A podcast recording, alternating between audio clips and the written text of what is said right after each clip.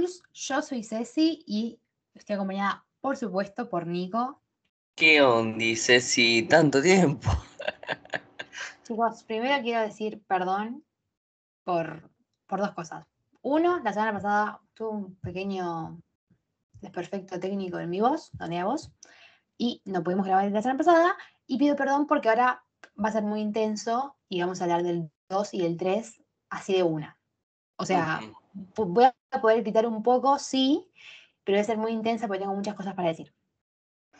Vamos a analizar el episodio número 2 y 3 de la segunda temporada de Euforia que mm, por lo que estoy viendo a cada, cada capítulo va aumentando un poco más la audiencia y estoy feliz porque necesita tercera temporada. Confirmame HBO.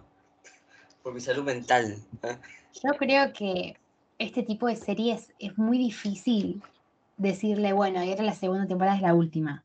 Una, porque sale todos los psicóticos, los fans, tipo, te hacemos un, te hacemos una, no sé, un desastre en las redes sociales, que vas a terminar haciéndola, y además tiene mucha plata atrás de Euforia. O sea, tiene que haber tercera, cuarta, quinta, igual corre el destino de que también ellos son adolescentes y que en el momento crecen. Eh, sí, Sam Levison hace cuando estrenó la primera temporada dijo que él ya tenía en claro cuando Euphoria iba a terminar, en qué temporada va a terminar. Sí, para mí, si termina en una quinta, está. ¡Fua! Ya flasheaban un montón. Eh, este, este podcast flasheamos mucho. Siempre. Amo, pensé que ibas a una tercera, no, una quinta. O sea, eh, te toda la historia, amo. Eh, pero tercera también podría ser, ¿eh? Porque son tres arcos sería. Igual, ahora vamos a entrar en el capítulo. Y lo quiero decir, voy a decir ahora y lo voy a decir después. No quisiera que en, este, en esta temporada haya muchos capítulos de relleno. O sea, no para que llegara a un punto que nos comamos capítulos donde no pasa nada. En estos capítulos no pasó nada, no, o sea, pasaron un montón de cosas.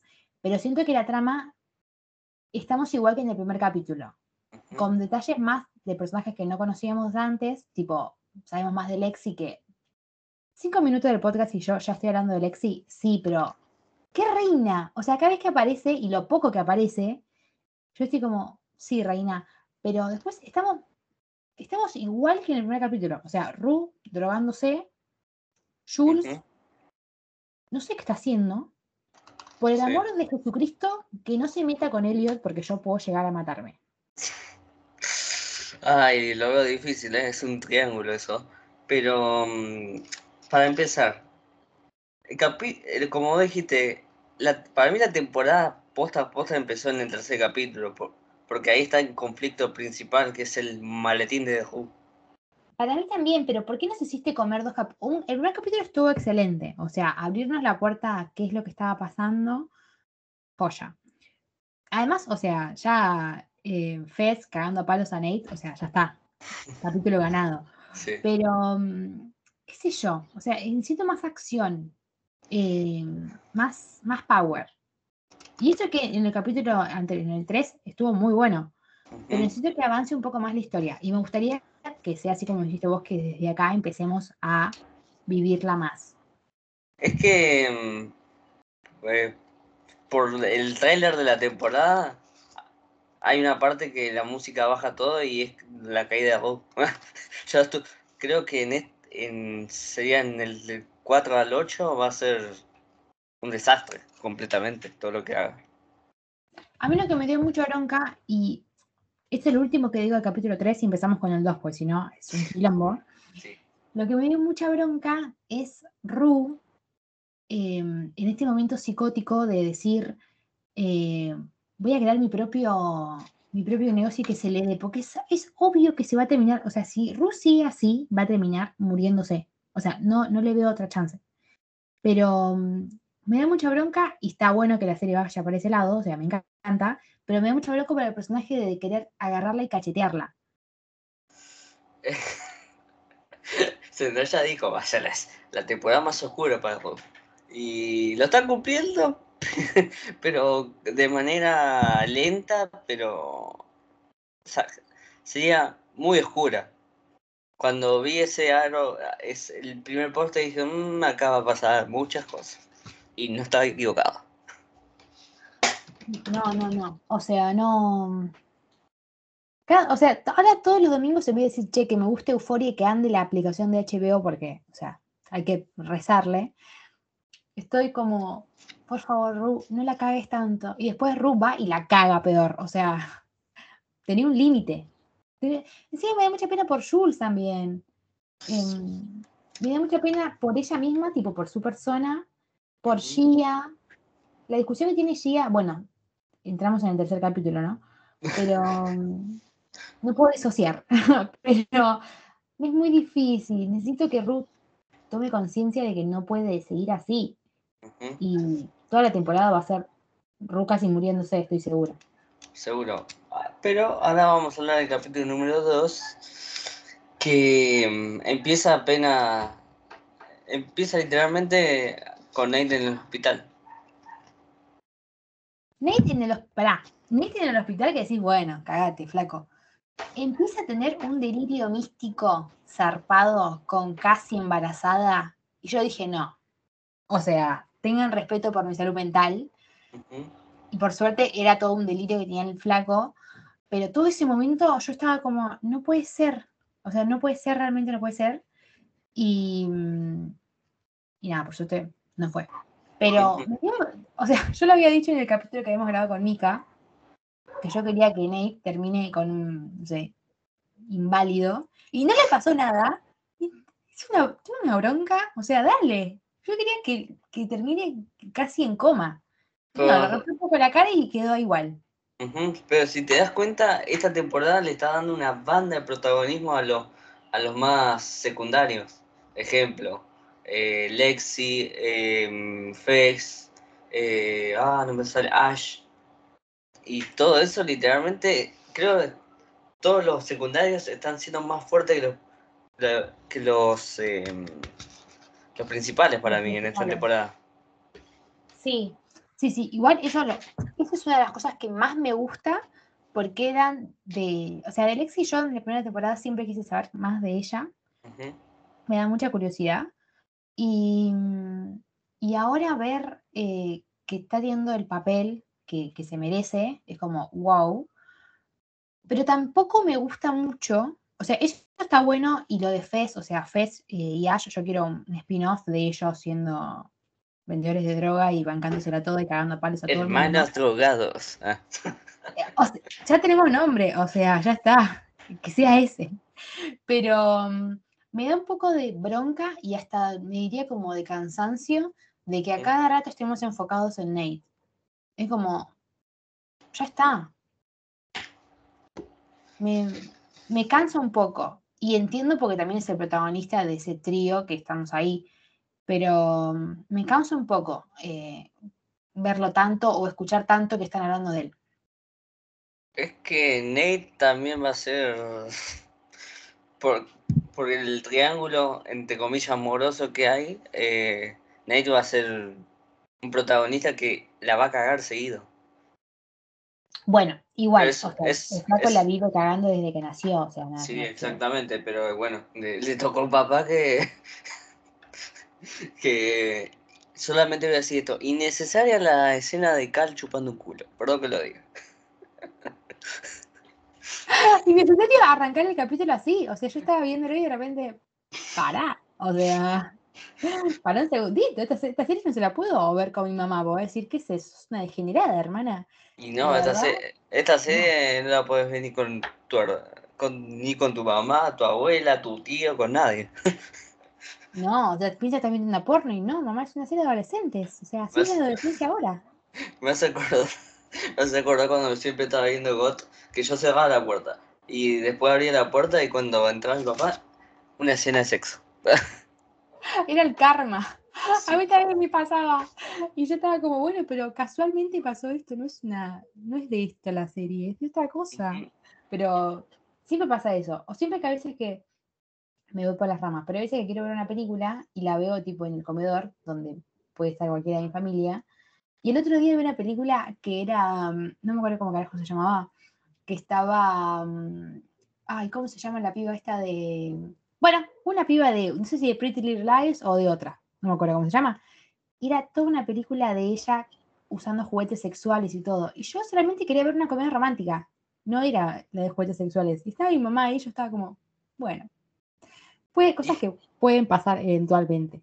Hija, ¿me querés decir algo? no, mamá, yo quería ver una comedia romántica y de repente esta piba se compró un montón de juguetes sexuales. Retomemos, porque si no nos vamos al carajo. Retomemos. El punto. Nate, no quiero que aparezca tanto em, y tampoco me gustó, bueno, o sea, está bien, pero no sé si me interesaba saber la vida de Cal, tipo del padre de Nate. No me interesaba nada. Y ya sé que tenemos que volver al segundo capítulo. Pero esas cosas son medias innecesarias que no me interesan saber y que me gustaría que pongan ese foco en presentar otros personajes. Tipo, Elliot. Yo quiero saber más de Elliot que de Cal. ¿Qué importa si el flaco tuvo una adolescencia media turbia? Es que creo que me explican el origen de por qué Nate es así. Sería la, la serie quiere que empatices, pero por todo lo que hizo Nate no empatizó un carajo. Aunque a veces lo entendés, porque tiene un papá que literalmente tiene sexo con muchas personas y se graba personas, entre, no entre comillas, menores. Que lo quiero preso, el chavo. El personaje lo quiero preso. Quiero que literalmente. Quiero que. Quiero literalmente que. Que le arruinen la vida. Dios. Sencillo el pedido, o sea, caen en la vida, punto. Bueno, pero volvamos. Volvamos. Em, en el, el, segundo episodio empieza con Maddie y Casey acompañó a, a después tiene ese sueño que casi vomito porque me dio, me dio cringe de verla literalmente a Casey embarazada. Eh, literalmente Nate estaba en una. y después y después creo que, sí, cuando está por tener el hijo, eh, a Nate se le agarra como, ¿cómo se llama esto? Le agarra como un paro o algo así, porque entra una banda de doctoras, todo eso. Mal. Pero me gustó también que cuando, cuando él estaba yendo a, o sea, lo están llevando al hospital, ya está en el hospital, pero lo están guiando, cómo va casi y Maddie viéndolo a él y desesperadas. Y ahí es como, Maddie, date cuenta, o sea, ¿por qué carajo se interesaría mi amiga si al, al exnovio de, a mi exnovio lo cagaron a palos? Estaba muy preocupada casi. Y Maddie entiendo que estaba en, un delirio de, che, mi exnovio lo cagaron a palos, que no se dio cuenta, pero después pensalo. Encima en la, escena de la pileta del segundo episodio, eh, literalmente le rosca en la cara a Casey que Neil le mandó un mensaje de dulce. Es, como. Yo en las notaciones que hice del segundo episodio puse Casey pelotuda, date cuenta. No, no. Em, no me gusta que, se está perdiendo la personalidad de Cassie. Em, está como en, un limbo ahí que solamente depende de Nate. Y ni siquiera de McKay eh, dependía así. McKay literalmente un cambio hizo. Bueno, igual si no tiene que aparecer, que no aparezca, porque yo, la verdad, si no aparece es mejor. Eh, McKay nos chupa un huevo. Básicamente. Ay, Dios mío. Eh, después, eh... después de la segunda, del segundo capítulo? Sí. La intensidad que maneja Ru y Jules, que estaban en el colegio, estaban ahí tipo tranqui, y cae Elliot y tiene ese momento incómodo de hola, hola, te conozco, sí, sí, y al segundo Jules dice, bueno, yo me voy y se pone a llorar, tipo, hermana, ¿puedes ser tan intensa en la vida? Te amo. Sería la mejor amiga de Jules, ¿no, Ceci? Yo sería, o sea, a mí también, tipo, de repente pasa esta situación, me pondría un poco rara, pero Jules la revive y se pone a llorar, tipo, no, dijo nada, o sea, solamente se saludaron y dijeron, che, nos conocemos, nada más. Y ella la revivía, tipo, se ponía a llorar ahí en el colegio y no le cabía una. Amo esa intensidad. Las personas intensas a mí las amo. Pero ella se fue un poco al carajo, tipo, ¿por qué te pones a llorar enseguida? ¿No tienes otro problema en tu vida? Y retomemos, eh, hay una parte literalmente que, que me dio bronca la mamá de Casey y Lexi. Amiga. Esa mujer no tiene ninguna autoridad. No, eh, vive todo el día en pedo. Literalmente Cal entra y le hace unas preguntas y en un momento le dice, yo le estoy respondiendo a él. La mamá le tenía que decir, ¿por qué no me chupas un huevo y te vas a la mierda acá antes que te denuncie? Ah, ya, le, ya sabía, ¿no? Nada que ver, pero le, le digo, ¿por qué no te vas un poquito al carajo y te vas de mi casa? Literalmente, porque está amenazando a las hijas, básicamente, para que le digan quién cagó a, a trompada a Nate, que se lo merece, obvio, pero, amiga, se- es- son tus hijas, hacete respetar, echar a la mierda. No, no, la tipa no tenía. Es como que, como. Vamos a psicoanalizar un personaje, ¿no? Pero como que la mina no tuvo una. O sea, el marido de ella era una basura y de repente viene un tipo y como que no sabe imponerse, ¿entendés? Es como que se deja llevar por porque venga un tipo y te abre un poco fuerte. Y es como, tenés que defender a tus hijas en este momento. Y no, la mina dejó que haga lo que sea la- el flaco este que ni le conocía. Porque no es que, si me decís que es un policía, bueno, no sé, tampoco, o sea, son menores igual. Pero este vino un flaco, tocó el timbre, decime quién lo golpeó y ella, ah, sí, sí, pase, señor. Y bueno, Ajá. y, y Casey, boca floja, le dijo. Y literalmente Lexi le dijo, vos sos pelo. Pues yo inter- interpreté así. Le, le dijo, vos sos pelotuda. ¿Cómo le vas a decir? Dios. Casey ¿Es está muy. cero drama? Sí, Casey está muy boluda, está recontra enamorada de, de Nate. Que, que coso.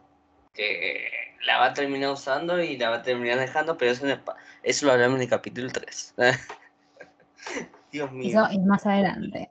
Sí. Pero no, no. eh, odio, odio, odio esa, esa falta de, de comunicación que hay entre Casey y Lexi. Porque son hermanas, pero no se cuentan todo. Y, y Lexi no le contó ni lo de lo de Fez. O sea, de che, estoy media enamorada. Y casi tampoco. Es como, chicas, sean unidas.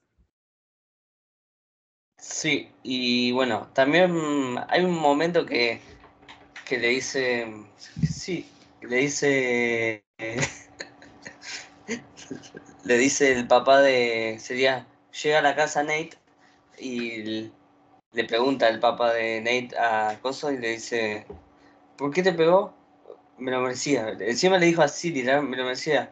¿Por qué? ¿Te acordás la piba que literalmente ¿Tuviste sexo? Lo voy a decir así porque si no me voy a zarpar. Así que, ¿tuviste sexo? Bueno, le dijo a su mejor amiga y él le dijo al, al dealer y él le dijo a Coso y en- literalmente el papá de Cal quedó entre la espada y la pared. Que todo el colegio se entere, es como que, amigo, date cuenta. Encima se la tira, se la agita así nomás, tipo, ah, tanto querés saber, bueno, es por culpa tuya.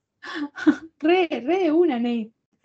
Pero igual, o sea, no es que lo estoy justificando, pero hay un montón de cosas que Nate está haciendo para proteger a ese padre que ni siquiera se merece. No sé por qué hace todas esas cosas para protegerlo al flaco. No sé de dónde viene esa admiración cuando el tipo es una, es una mierda con la familia. No es que es una buena persona con la familia y un mal tipo para los demás. O sea, Nate también lo maltrata a su manera. Y bueno, no sé, problemas de padre e hijo, qué sé yo. Sí, y uno de los momentos más lindos de este capítulo es cuando muchas influencers que Kate, que Kat ama, literalmente le dicen en la cara, amate, amate, amate. Y ese que se juntan todos, literalmente me pareció muy hermoso y es verdad. Si no te amas vos, otros no te van a amar. A mí lo que me gusta de esa escena es, eh, primero, cómo la... Primero, en el segundo y tercer capítulo no, subimos mucho de Kat y espero que eso cambie ahora porque yo no voy a soportar más capítulos que me estén eh, menospreciando a Kat. O sea, muéstrame más de esa mujer. Pero Kat está de novia con Ethan y a pesar de que son hermosos, no, no, ¿cómo te diría? O sea, Kat siente que no se lo merece o siente que, siente la autoestima muy baja. ¿Mm? Y que ella vea en ese momento de delirio que un montón de flacas que vengan, y encima eh, tipas, todas tipas hegemónicas, totalmente hermosas, em, que no tienen ni un gramo de más y son hermosísimas, y no por menospreciar porque son hermosas, pero que vengan y, y te digan, che, amate. Sí, es muy fácil amarse cuando sos realmente hermosa de, de- cuerpo perfecto, de cara perfecta, de rubia, de alta. O sea, es muy fácil. Y en este momento de, de redes sociales hay un montón de modelos o de influencers de moda o de cualquiera que, obvio, sos hegemónica, sos hermosa. O sea, no hace falta que alguien me diga, che, amate. Porque yo sé que esas personas seguramente se quieren, pero es muy fácil decir, che, tienen que amarse cuando sos perfecta. Y todo ese, ese abrumo que le hacen a, Kat, de que de repente hay un montón de tipas que dicen, amate, amate, amate. Sí, es más que yo te diga, che, amate, queré tu cuerpo, eh, tu cuerpo es único, bla. Es, es un trabajo mucho más interno que Kat no puede, por ahora no lo puede afrontar y eso hace que a su vez su personaje también está como, como lo están contando, está estancado, no avanza porque no... Se le fue esa seguridad que tenía al principio de la primera temporada, que Kat estaba tipo, me como al mundo, estoy en una página y, y soy como una... ¿Cómo era? Como una dominatrix que flacos le pagaban solamente para que ella los insulte. Le fue toda esa seguridad y, y me encanta ese, esa escena, es excelente, es hermosa. Y es muy fuerte, o sea, yo estaba mirándola y estaba como casi llorando. Eh, esta temporada tiene una banda de momentos muy fuertes. Uno de los momentos fuertes también es cuando conocemos a la jefa de, de, de Maddie. Solamente voy a decir, ¡qué mujer! Esa mujer, o sea, esa actriz yo la vi en algún momento. Eh, si viste Titans, seguro que sí. Estuvo en Bueno. Titans.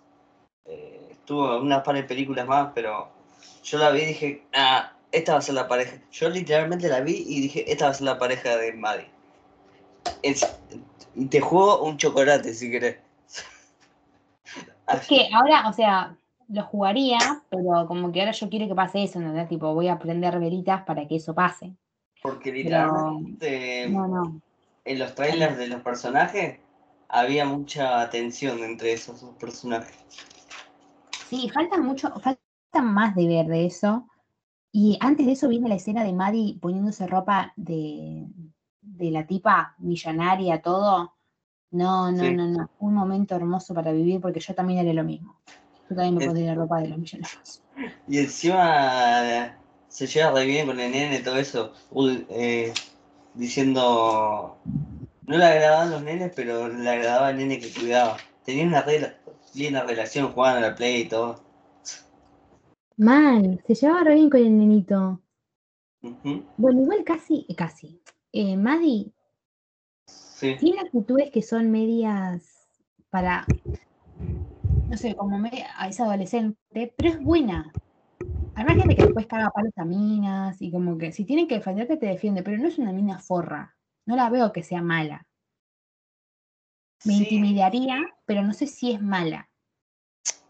Es que Ma- Maddie sería. es- para mí, esconde, dentro de toda esa personalidad que tiene, esconde una persona muy buena, sincera, linda. Eh, sería la escena del, del bowling, que literalmente cuando van afuera le dice. Que Jules le dice: Espero que te veas como nosotros te vemos, una persona buena, todo eso le dice. Y me encanta la relación que tienen todas las chicas de Euforia, porque literalmente se quieren se preocupan por ella, aunque no tengan muchas escenas juntas que eso se acomoda en el tercer capítulo, que ya estamos por ir a eso, pero literalmente tienen una relación muy linda. Cuando están en el bowling y, y Maddie eh, están viendo a Kat y a Ethan que están ahí jugando al bowling, Sí, y, y Maddie le dice tipo a Jules que, que ellos tienen un amor re lindo, pero que nunca ella va a tener ese tipo de amor. No, sea, en algún momento espero que tengas ese amor tan puro y lindo y puedas soltar de ese tipo Nate, que ese tipo sí que no te va a dar amor puro, te va a dar toxicidad solamente. exacto. Y mm, antes de esa escena, literalmente Maddie llamó a Nate, llamó a, Cassie y bueno, y literalmente Rue estaba pasando todavía escuchando música y ve a, ve a una rubia subiéndose al auto de Nate y dice, what the fuck. Porque todo esto va avanzando y en todos los capítulos Ru está drogada. O sea, siempre vive drogada ella, está como en una. Y además está con Elliot, que el nuevo amiguito. No le culpo porque tampoco, o sea, es un pibe y si se quiere drogar se droga y de repente encontró una niña que se droga y no le va a dar clases de moral. Pero ahora encontró este, este flaco que se están drogando todo el día. Para un segundo, Ru. Sí, para porque si no vas a terminar mal. Y para ir cerrando el segundo episodio. Em, cuando Nate le dice al padre, cuando le dice a Cal, y ahí termina. Ah, bueno, bueno, pero yo quería hablar del momento turbio que literalmente es la cita entre Nate y Casey. La cita más chota. La cita más chota que te puedas imaginar. La llevó un. Básicamente llevó un descampado. Parecía un descampado eso porque eran casas sin terminar. Literalmente después la besa, tienen, bueno, relaciones sexuales, todo eso, pero al pedo todo. Dios en este momento yo estaba insultando a Casi por diciéndole sos una boluda, sos una boluda, pero mm, no, no, el tipo la llevó a, no sé si era un complejo de los que ellos hacían o algo así, porque eran todas casas medias a construir. Y mm, no, no. Casi está cayendo muy bajo. Muy bajo. Está... Después para volver ahí, tipo, va, a ser complicado. Que suelte a Nate va a ser complicado. Sería, para mí va a ser al revés, que Nate la suelta a Casey. Bueno, punto de que sí, no le va a dar más pelota y listo. Pero ¿cómo, cómo casi va a dejar eh, de pensar en Nate? Porque pasemos al tercer capítulo. Sí casi se levanta a las 4 de la mañana para prepararse y se, prepara con, se hace una mascarilla, se pone, se baña, se pone crema, se, se, luce totalmente para que Nate la mire. O sea, me, me, intriga cómo va a ser ese corte, cómo va a quedar ella cuando entienda que Nate no la quiere y que caiga en la ficha de eso. Sí, encima yo viendo el capítulo eh, te dije que literalmente Casey estaba robando la personalidad de, de Maddie, de Jules y de Kat en, un tiro, porque, ¿viste cuando aparece como maquillada que tiene acá arriba la ceja como pintado? Dije, sí. Esto, esto es muy Jules. Y después estuve buscando información y la maquilladora dijo, es para dar la intención que quería robar personalidad que ella no tiene para literalmente llamar la atención del pelotudo de Nate. Y cuando te lo digo, sí, cuando te lo. Está cambiando toda su, su, vida para agradarle a un flaco. Y ella después, tipo, la, cuando ella al primer día que se recontra reluce y ni la mira, la cara de ella cómo cambia y se pone como a llorar. No, me quiero matar. Y encima yo literalmente terminé de ver el capítulo y le pongo a Ceci, che, ¿sabes que me di cuenta de algo? Y me dice, ¿qué? No, no, me dice. No, es que no me había dado cuenta, o sea, evidentemente no me había dado cuenta. Así que este rewatch vino de 10 porque sacó un coso, pero antes de todo eso está la historia de Carl. Que... ¿A quién le importa la historia de Cal? O sea, ¿a quién le importa? Tenemos que hablar lamentablemente. A mí tampoco me importa, pero es parte del backstory de, del personaje. Ahora entendemos porque es un solete, marca cañón, pero también, también literalmente se enamoró de un compañero desde la escuela, donde literal, en los primeros dos minutos de, del tercer capítulo sonaban temas Lenny Kravitz, Indexes, y encima estuve viendo un video de Lucas Baini que hay un tema de Index ¿viste? Que es el que suena cuando se besan. Sí. Que ese tema habla que el chabón se enamora del compañero. Que, que el compañero le hace sentir otras cosas. Yo quedé como, ¿qué? Ah, mirá, no me di cuenta. Así que Sam Levinson sos un puto genio. La plata que está gastando HBO en, esta, en pasar los temazos que pasa, porque en toda la serie, o sea, en la primera temporada hay temazos, pero en esta, Dios, es como que siento que nací en la época equivocada, yo tenía que haber nacido en los 80. Yo también. Yo también, así que en musicalización es la temporada más me está gustando porque sería el soundtrack del Levin, eh, me gusta todo, pero la musicalización de los 80 es la musicalización de los 80. Con eso no hay con qué darle nada. No, pero bueno, arrancamos con la historia de Cal, que estaba enamorado del mejor amigo. Y mm, nada, también tenía una novia que casualmente es la madre de Nate. Y nada, o sea, como que el flaco el último día ya de, de la graduación se fueron ellos dos a, a celebrar, chaparon todo como la onda. Y, y después él vuelve a su casa, no sé si ese mismo día o qué. A la mañana siguiente que le suena el celular y literalmente le hace un zoom a los ojos de cómo se le, cómo se le destroza la vida al Cal joven, diciendo que, que la novia quedó embarazada. La mala suerte que tenés que tener en la vida, flaco. Pero bueno, de ahí nació de ahí, nació tipo toda la, familia de, Nate. Porque después tiene el hermano, yo cuando estaba viendo la serie dije, che, pero Cal no tiene treinta y pico, porque si tuvo a los 17 quedó embarazada la señora, o él tenía 17, 18, y Nate tiene 17, dije, ni en pedo tiene 35. Pero después eh, entendí que me había olvidado del hermano de, de Nate, y sí, es más grande, entonces me cerró la cuenta. Y de acá vamos a una de mis escenas favoritas del tercer episodio, que es el interrogatorio de Jules a Elliot, que le sale el tiro por la culata porque hay un momento que, que Elliot le, pregunta, ¿vos con cuántos hombres tuviste?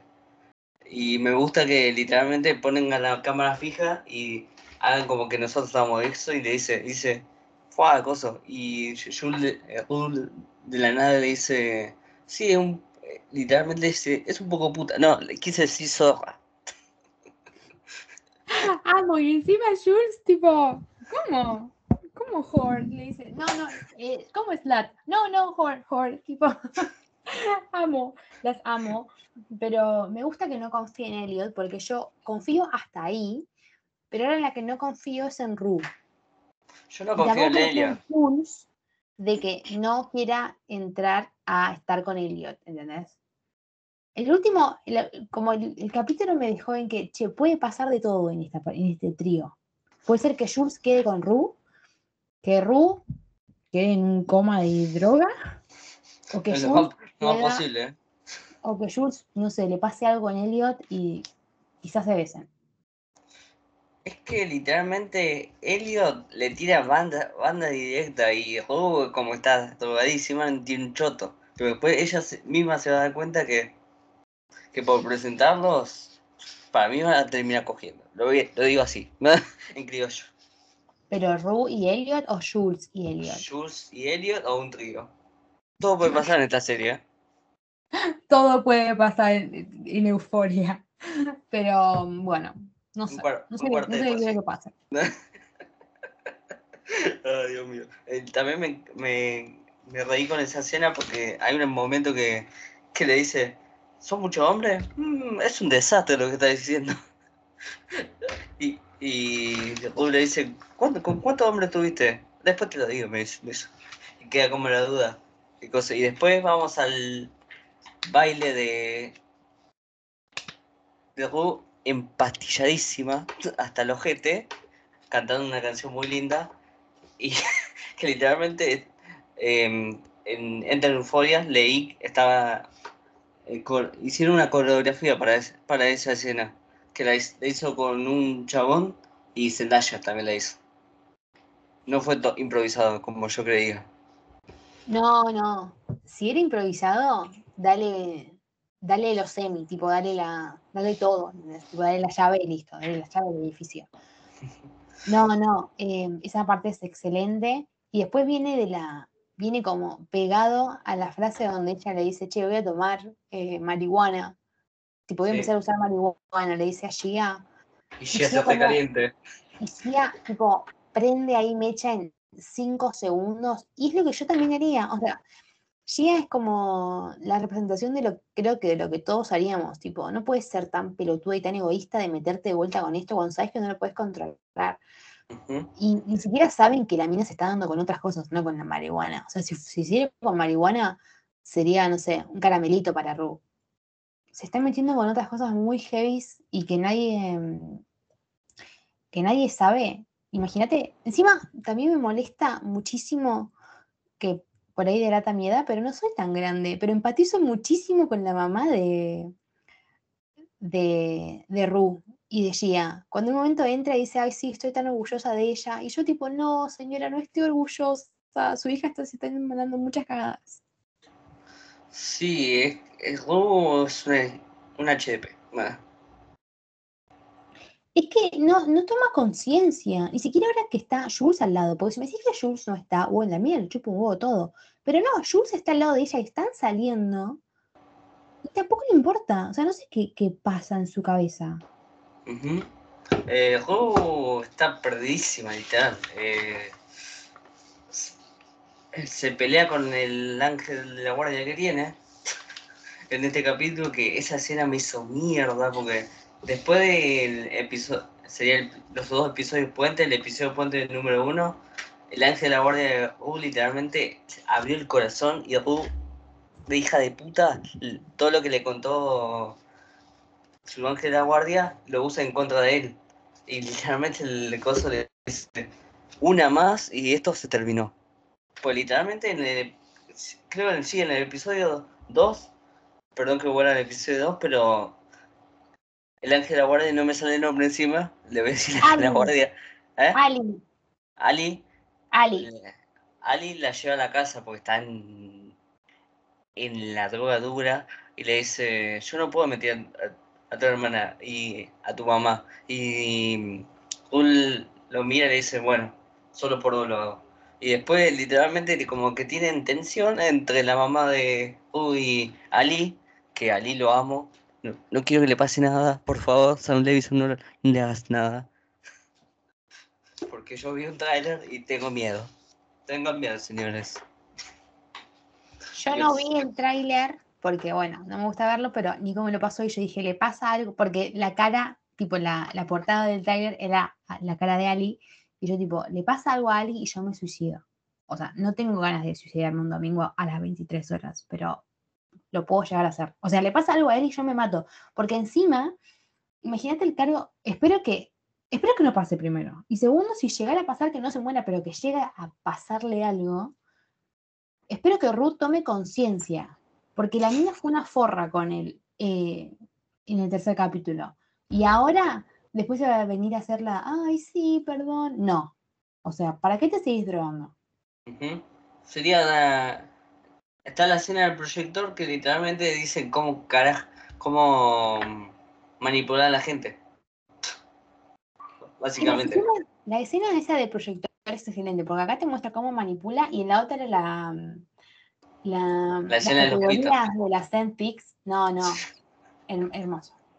Y es- encima me, me gusta porque literalmente hay una parte que está con la tele y dice, y todo lo que están viendo acá, todo esto es fantasía. Y suena el... Cuando siempre arrancan las series de HBO que suena... "Oh". Y dije, Sí, amo, amo que Euphoria sea meta.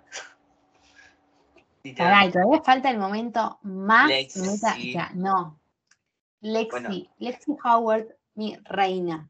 Lexi eh, es un personaje que, que observa mucho de afuera, pero no dice nada. Literalmente hay una escena que, que está con Ruby y le dice, por favor, deja de drogarte, porque te vas a terminar mal.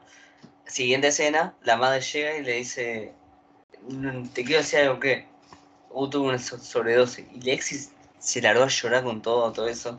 Y lo que Ru cuenta, porque Ru es el narrador todo, también lo que voy a decir esto, que Ru todo lo que cuenta para mí hay algo de mentira, siempre.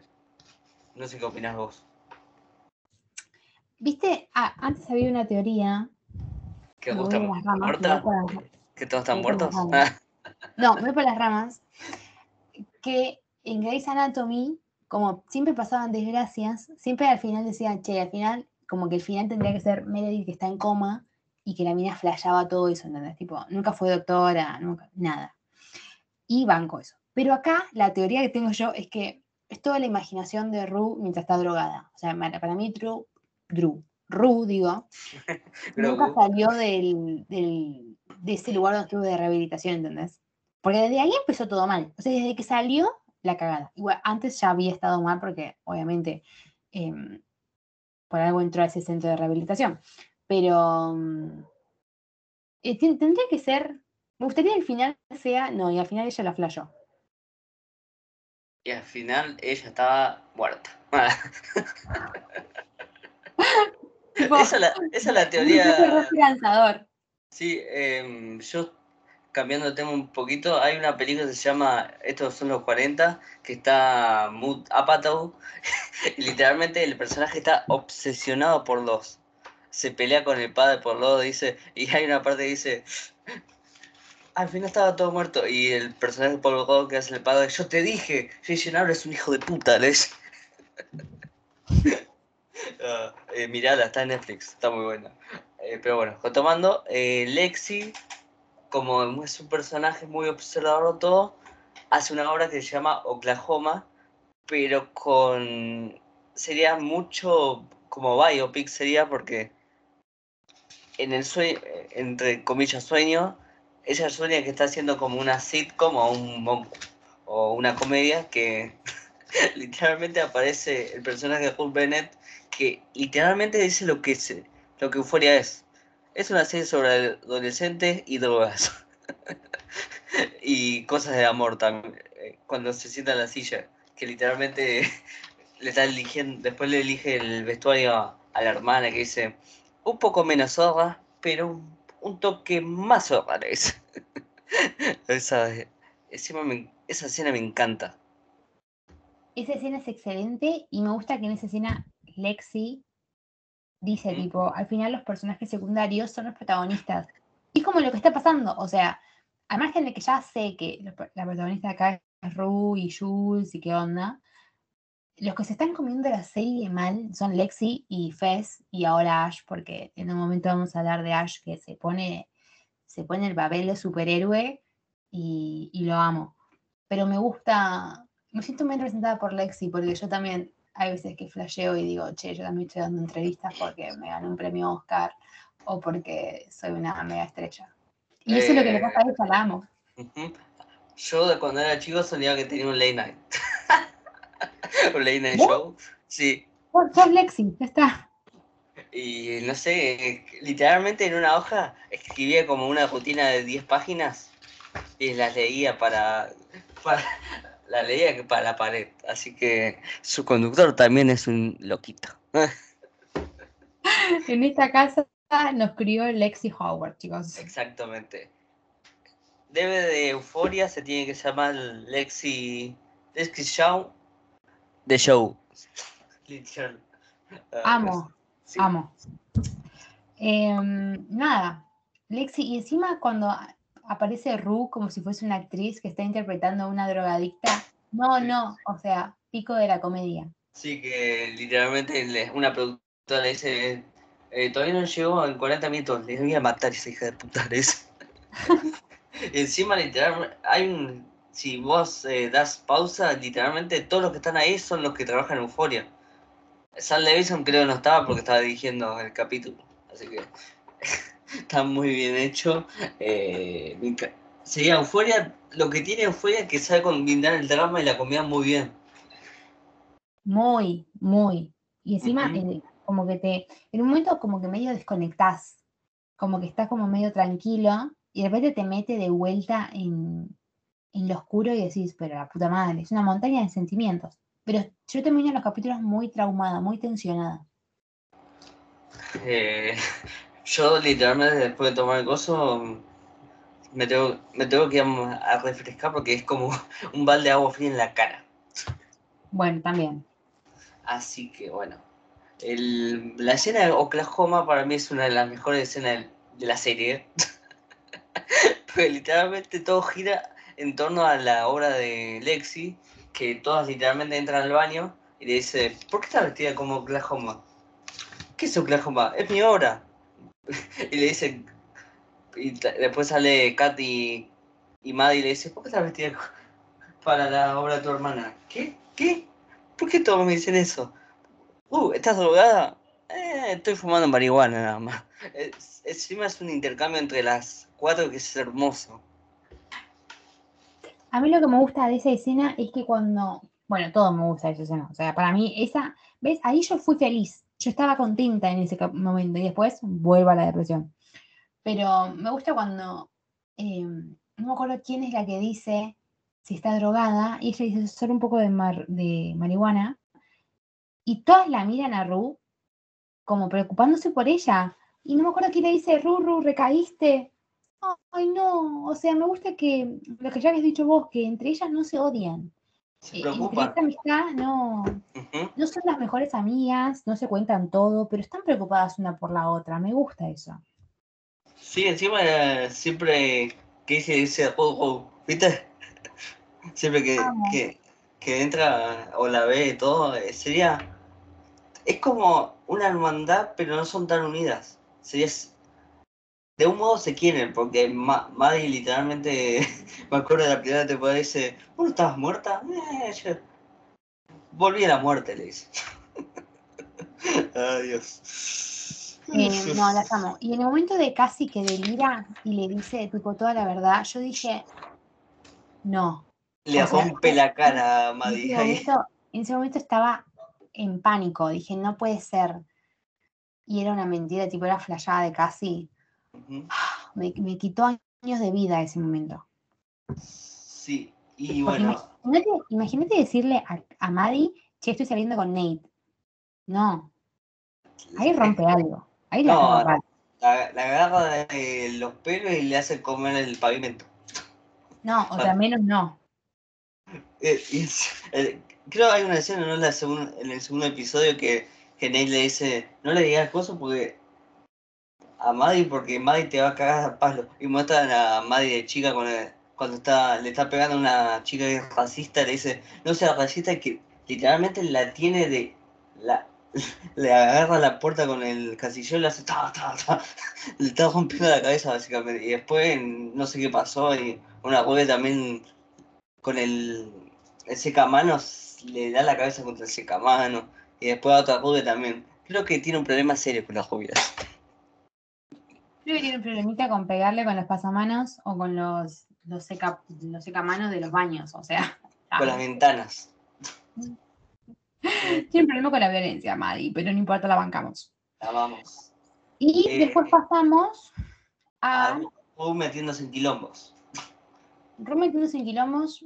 Ese negocio que no tiene ni pie ni cabeza y que va a terminar pasando más porque la tipa a la que le fue a pedir droga, viste que le dijo, tipo, bueno, me pagás y yo te mando un tipo y, que te haga lo peor, ¿entendés? Tipo, no es que va a ir a decir, ay, Ru, no. plata. O sea. Y básicamente, Ru literalmente le contó un plan a Helio que es, em, entre comillas, vender mercancía y drogarse con eso. Pero para mí la vas a terminar enifando todo lo que todo lo que se mueva, porque a la, a la, a la señora le dice, yo tengo una idea, le dice, ah, me encanta esta idea. Y después lo más tierno, todo eso, le ofrece para tomar todo y dice, eh, tenés un mes, si no me pagas, te voy a mandar a secuestrar y te voy a vender a las personas que te hacen las peores cosas. Y Jula queda mirando como que, y sí, fíjate dónde te metiste. Dios mío. Pues si fuese un buen plan, ¿vos pensás que Fe se lo perdería? No, pero saben que no, que, que eso no tiene ni nada, no tiene nada de sentido, porque en el momento en que cuando abrió el maletín que estaba lleno de droga, es obvio que se la va a terminar tomando todo ella, es obvio. Se va, a tomar toda la, ah. el momento MVP de este episodio tiene que ser el Cal tratando de hacerse pasar por vivo y Ash viene y lo caga palos y lo entra a la casa y le hace un interrogatorio que para mí es un paso de comedia eso. Para mí es un es uno de los mejores de las mejores escenas de, de euforia y eso que no terminó la temporada. Me, me hizo muy bien que lo cague a palos y que Cal tipo le decía, si me llegas a pegar, te juro que ¡pua, pua! le seguía pegando, tipo, ni, ni siquiera lo dejaba terminar de hablar. O sea, lo cagaba a palos y listo. Es como el meme que, te, que les pasó a vos y a Mika. Claro. Ash en cualquier momento con un arma en la mano siempre. real, pero no, no le importaba nada, amo. Y encima nada, el, que ni siquiera respete, o sea, como que Ash estaba al mando, ¿entendés? O sea, Fez estaba ahí y le hablaba y le decía, no, no le pegues más, pa, le seguía pegando, o sea, como que ya tiene su propia personalidad Ash. Y encima, literalmente, Cal es el que desembucha todo, porque porque ni Fez ni la chica drogada, que no me acuerdo el nombre, ni, el, ni Ash sabían lo de que, el- que él se tuvo sexo y se le agravó sin su consentimiento a, a Jules. No, no sabía nada, él solo se desembuchó y desembuchó mucho. Desembuchó el pedo, porque literalmente el hermano Ash le dice, ¿quieres llamar a la policía? Y dice, a vos no te conviene, a vos tampoco te conviene. Porque literalmente le acaba de decir que tuvo sexo con una menor y le agravó. Dios mío, Em, qué no, pelotudo. o sea, es un idiota, Cal, te odiamos. Y bueno, llega la discusión con Ali que me rompió el corazón. La discusión con. Ali, no. Porque Ruby la está cagando con todos, con absolutamente todos. Eh, literalmente, to- todo lo que le contó en el episodio, en el primer episodio especial de Euforia, acá se lo tiró en la, en la cara. Hay una parte que dice Ali, yo te le voy a tener que decir a tu mamá, ¿qué, me vas a pegar también? Porque él contó que tuvo problemas de violencia, todo en ese episodio. Porque fue una charla de amigos, literalmente. Y Ru, como hija de puta que es, usó esa, eso en contra y también le, y también le insinuó lo de los hijos, todo es como que, uh, dale. Es el, él es el que te ayuda. Ali es tu ángel de la guardia, porque si no te cagas muriendo. Y no le agradece, o sea, a mí me piensa que ella es más capa que los demás. Y me pone un poco nerviosa ella. Sí, y para ir, ir coso, Nate planta a Casey por Maddie. Eso lo vi venir desde el segundo episodio, perdón que lo diga, pero Casey sos una boluda. Y eso todos sabíamos que el flaco no iba a estar con Cassie, o sea, jamás. Pero nada, espero, como dije ya antes, no sé qué esperar y, y no, no- no sé para dónde vamos en el sentido de cómo va a ser Cassie para soltar a Nate, porque ella lo tiene que soltar. El flaco no le importa, ni siquiera le, le- ni siquiera le importa tanto como para mentirle, o sea, no le dice nada, ni siquiera la mira y listo. La única vez que la miró en el colegio fue porque se había vestido igual que Maddie, no es porque le gustara. Es que mm, Nate, Nate eh, la está usando a, a- a Casey para acercarse más a, a Maddie para mí. No sé qué opinas. Puede ser, pero no sé, no. ¿Qué te puedo decir? No, no, no me cierra por ningún lado que, que casi piense en, en la mínima remota idea de que Nate deje a Maddie por ella. No tendría sentido. Es, es, un, es, un- es una boluda. Pero también, eh, cuando estaban discutiendo a y Ru, pasaba algo entre Jules y Elliot que literalmente se la estaba chamullando. No sé qué opinás vos, Ceci, pero para mí se la estaba chamullando. Le dice, tenés lindas tetas, tenés, tenés, eh, buena personalidad, tenés un, cuerpo lindo, todo eso como... Yo desde acá a cinco cuadras lo veo, te está chamullando. Para mí también, no sé, como ya había dicho, no sé muy bien qué es lo que puede llegar a pasar entre ellos tres.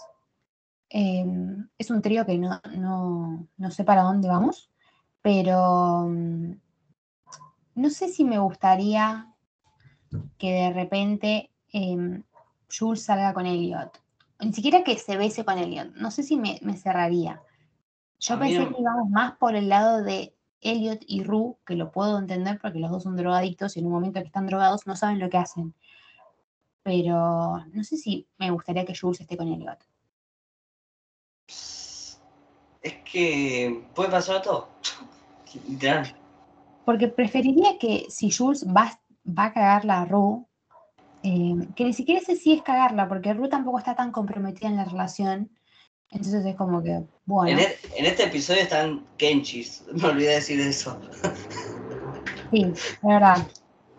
Pero Cuando- el punto es, si cuando ponele que Jules la cague a Rue, que vuelvo a decir que no está en una relación totalmente normal, ponele que lo ca- la caga.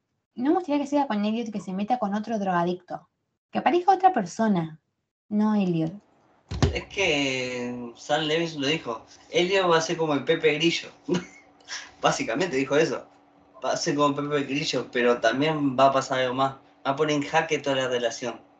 Y creo que ahí capaz Rose se dé cuenta que "Mm, este, este pibe se, la quiere.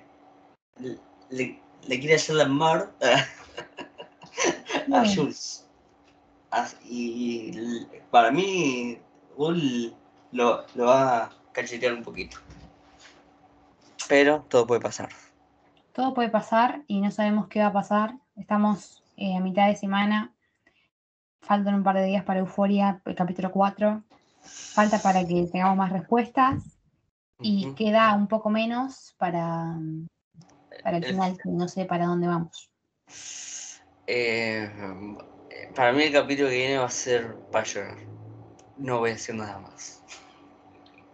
Ok, y con eso de, de- de la manija, le damos eh, el cierre al capítulo, donde hablamos del 2 y el 3, eh, de Euforia, por supuesto. Sí. Mm, todo lo que nos quieran decir del capítulo, teorizar, decir lo que ustedes quieran decirnos. A mí me lo dicen en Twitter como CE González, las dos veces con Z y una Z más al final, y en Instagram como C Cinefiladoc. Y nada que ver, pero tengo un podcast con una amiga que se llama Multiversiadas, eh, donde nada, hablamos de series, películas, Taylor Swift, la que zona. Taylor Swift y Taylor Swift y Taylor Swift. ¿Vale? ¿Para qué tienen otra cosa? Exacto. Em, a mí me pueden seguir en Twitter como Nico Vallejos guion y en Instagram como Nico Nicolás no Nico Vallejos guion también donde publico reseñas boludeces y tengo un podcast que dentro de poco volvemos que se llama Empujas a la Delincuencia donde agarramos el formato podcast lo doblamos lo hacemos mierda y decimos lo que se nos canta el culo Me gusta, Así. me gusta esa, ese resumen. Exacto. Eh, gracias Ceci otra vez por acompañarme en Rules. Eh, y nada, vos también, Nico, gracias por ser los manijas que somos. Y nos vemos en el próximo Rules, que es nuestro podcast sobre euforia. Chao, chao.